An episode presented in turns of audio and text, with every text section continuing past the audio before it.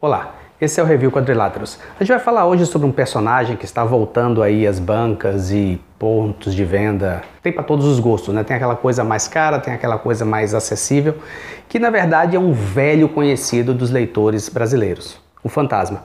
O Fantasma ele é considerado por, um, por alguns como o primeiro super-herói mascarado dos quadrinhos. A gente ainda, eu sei que eu falo muito isso, mas a gente ainda vai fazer um programa desmiuçando essa coisa de super-heróis. Mas é, a verdade é que o Fantasma ele apareceu realmente nos quadrinhos antes do Superman. Então, olhando-se por certo aspecto, ele realmente veio antes do grande super-herói da, da, DC. E antes dele até tinha o Mandrake, mas aí cai um pouco essa coisa do que é super-herói pra gente definir um pouco isso aí. Mas o Fantasma sempre fez muito sucesso.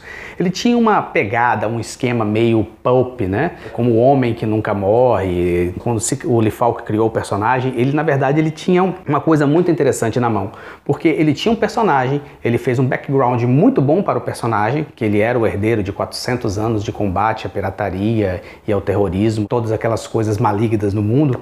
Então ele tinha não só um personagem muito bem estruturado, como ele tinha também um lastro de personagens e, e, e antepassados que ele poderia estar sempre brincando com alguma coisa ou trazendo alguma coisa do passado, alguma coisa que aconteceu antes do, do personagem nascer. Na verdade, ele tinha um nicho de histórias muito interessante que poucas vezes se teve nos quadrinhos. E o Fantasma sempre fez muito sucesso. Ele começou a ser publicado aqui no Brasil, uh, traduzido como Fantasma Voador. Realmente realmente questiono de onde veio essa tradução e por que, que eles achavam que ele voava, mas isso não veio ao caso.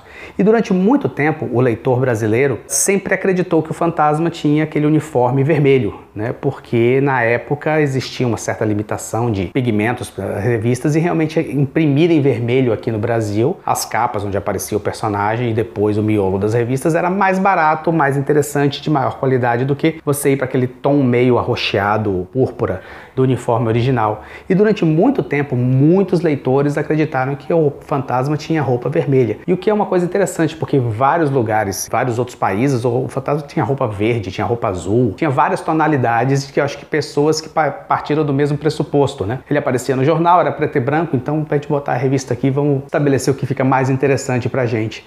Alguns leitores só perceberam que o fantasma não era, não tinha um uniforme vermelho quando saiu aquele desenho, passou no SBT, que o fantasma fazia parceria com o Mandrake, com o Flash Gordon, os Defensores da Terra. Na verdade, ele já saía aqui nos jornais, no Globinho Colorido, em alguns outros jornais, no, nas edições de domingo, já se percebia que a roupa dele não era vermelha, ou pelo menos tinha aquela outra opção. Mas alguns leitores só tomaram mesmo aquele susto quando viram o personagem mesmo nas telinhas do SBT. Mas o Fantasma, ele sempre, como eu estava dizendo, ele sempre foi muito sucesso. E o sucesso no Brasil talvez seja um pouco, uh, vamos dizer, aquém do sucesso do personagem na Suécia. Na verdade, o personagem lá ele é extremamente bem, bem visto e extremamente bem popular efetivamente. Tanto que a Suécia é a maior produtora de história do fantasma hoje em dia, junto com as tiras de jornal. Né? As tiras de jornais originais do Lee Falk mostravam um personagem muito interessante. Eu acho que com o tempo ele caiu numa certa cadência de contar as histórias e certos viciozinhos no esquema das tiras de jornal que eu acho que o personagem perdeu muito. Mas as histórias na Suécia elas são atuais e são extremamente interessantes. O que acontece agora é que a Mito está trazendo de volta o Fantasma depois de um hiato aí em bancas. Ela chegou até a publicar algumas edições alguns anos antes e está trazendo o Fantasma de novo para ir em uma série de produtos diferenciados. O Fantasma vai ter do, pelo menos duas edições, vamos dizer com um pouco mais de luxo. Uma é uma edição em capa dura de uma minissérie atual do Peter David, com desenho do Sal Veluto, muito interessante, muito legal, mas não é a primeira vez que o Peter David trabalha com Fantasma. Quando a DC teve parte dos direitos de publicação anos atrás, nos anos 90, ele lançou uma minissérie, inclusive muito interessante, muito legal, do Fantasma, que nunca houve uma republicação aqui. De repente, até um material que pode ver a, a, a luz de uma impressora novamente, porque saiu aqui somente nesse formato, nesse formatinho, esse formato limitado. E é um material muito bom. O Peter David ele realmente acertou muito com o Fantasma. Então, essa outra minissérie agora, ela estaria saindo num formato um tanto quanto mais luxuoso, mais caro, numa outra opção. Um outro material também em capa dura, diferenciado, que vai sair, é uma compilação de histórias do fantasma que foram feitas na época pelo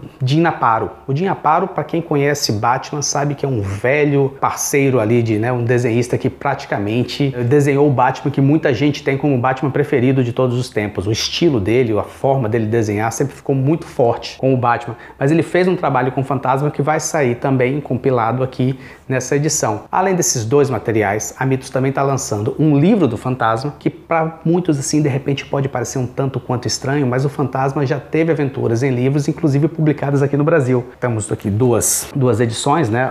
O Mercado de Escravos e A Lenda do Fantasma. São histórias do próprio Lee Falk, com certeza com a ajuda de alguém dessa parte de prosa, e contava as aventuras do fantasma. Saiu aqui por, por uma editorazinha pequena, inclusive foram três números. Agora a Bito estaria trazendo de volta histórias em livro do fantasma, vai lançar uma edição aí do com uma outra história escrita pelo Lee Falk, que eu acho que vai estar bem no estilo dessa, desse material anterior. E tirando isso, o Fantasma também está de volta em bancas numa revista mensal ou bimestral, no caso, um tanto quanto mais barata, um papelzinho mais mais popular e são histórias atuais. Esse material ele está trazendo duas histórias atuais que na verdade formam, né, fecham uma saga num material exatamente produzido na Suécia. Tem um fantasma tanto quanto mais atual, uma história um pouco mais, vamos dizer, profunda do que aquela coisa meio pasteurizada que tem no, nas tiras de jornal. E me parece que essa edição, segundo eles, eles disseram, ela vai trazer Aventuras do Fantasma, desse material sueco, bem como algumas coisas das tiras de jornais também atuais e acho até uma parceria dele com o Mandrake estaria já aí, em um desses números estaria trazendo essa história.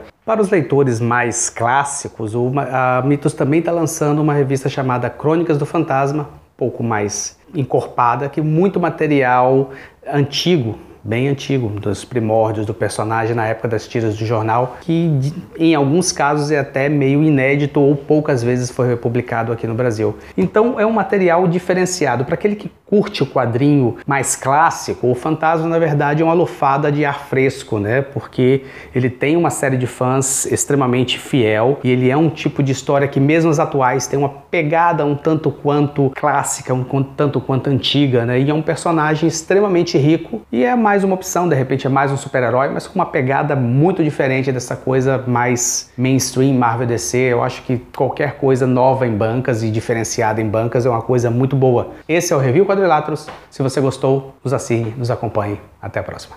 Esse foi o Quadriláteros Podcast. Se você gostou, continue nos ouvindo. Valeu e até a próxima.